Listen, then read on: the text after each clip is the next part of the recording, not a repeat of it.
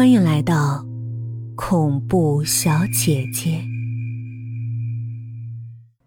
初冬的一个周五下午，冷人上完戏里的大课，忽然心血来潮给木桥发短信，约他出来聊聊。回复是没空。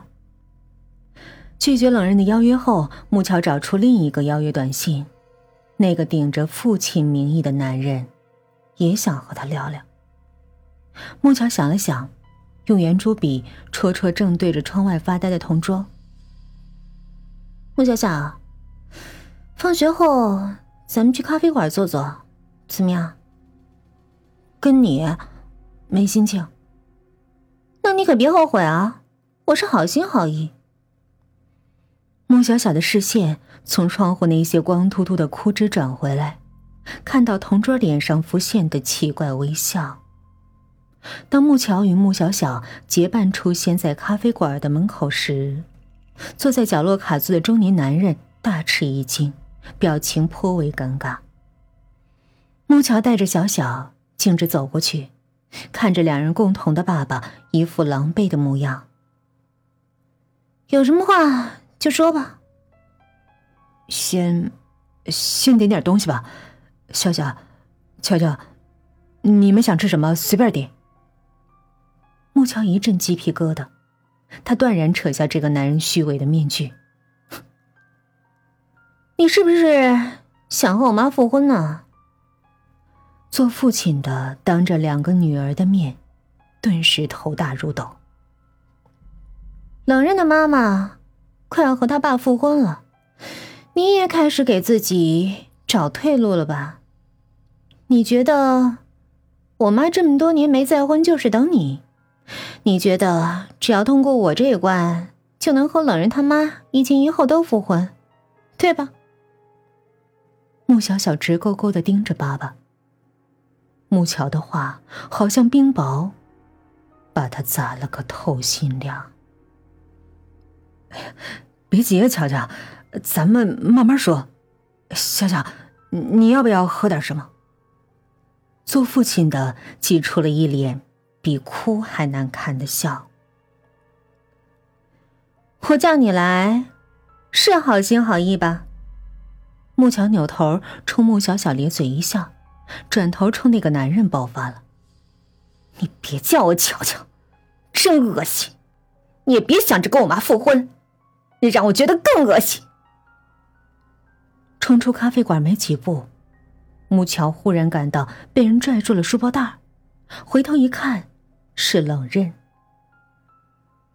他没告诉你自己收到那个没空回复后如何不甘，来到一中门口等着，又是如何远远看着他们进了咖啡馆，如何小心的坐到他们背后的卡座，一字不漏听到了每一句话。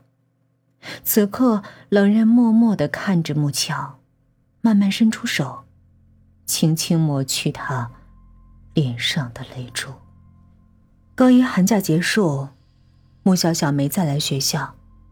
没过多久，穆乔在通告橱窗里看到了穆小小的退学公告。此时的他却没有预料之中的淡淡的喜悦，但挥之不去的是浓浓的怅然若失。退学，这就完了？他整个悲惨十年付出的代价，就得到这点回报？这天回到家，木桥说不出心里什么滋味他怔怔的站在书架前，手指慢慢划过刺猬的优雅。这是他最喜欢的书，书中的小女孩帕洛玛偷藏妈妈的安眠药，准备在自己十三岁生日那一天自杀的情节，深深吸引着木桥。他十一岁那年看到这本书，很自然的。如他的想法一样抛掷。但是从十二岁到十五岁，木桥四次吹灭生日蜡烛上的蛋糕，心里的不甘总是大于绝望。就这么白白死了，之前那苦到发霉的阴暗，算什么？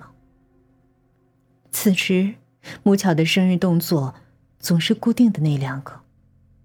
白天在妈妈严厉的、带着期许的注视下。吹熄生日蜡烛，半夜在心中怒火的灼烧下，把偷藏了一年的安眠药倒进马桶，冲进下水道。几个月后，高一暑假来临，穆小小的爸爸终于离婚了。七月三日的晚饭桌上，妈妈犹犹豫豫的开口：“乔乔，妈妈想跟你说件事儿。你想跟那个男人复婚是吧？”穆乔毫不客气的击碎了妈妈的婉转：“你觉得有意思吗？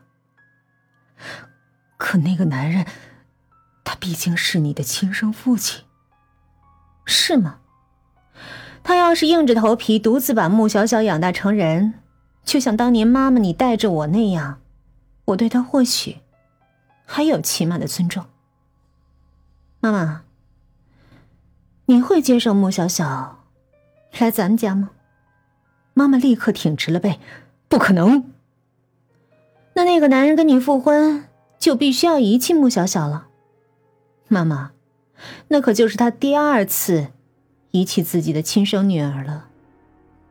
那女孩可以跟着他妈呀。穆小小的妈妈不会要她的，因为她那个现在发达了的画家前夫跟你一样，讨厌那个拖油瓶。那怎么可以？那女人是他妈呀。是啊，那女人当年可以为了钱离开冷人的爸爸，投到那个男人的怀里，十几年后。可以再次为了钱登到那个男人，重回他前夫的怀抱，而且只要能和前夫破镜重圆，可以对女儿不管不顾的。木桥露出悲哀又滑稽的笑容。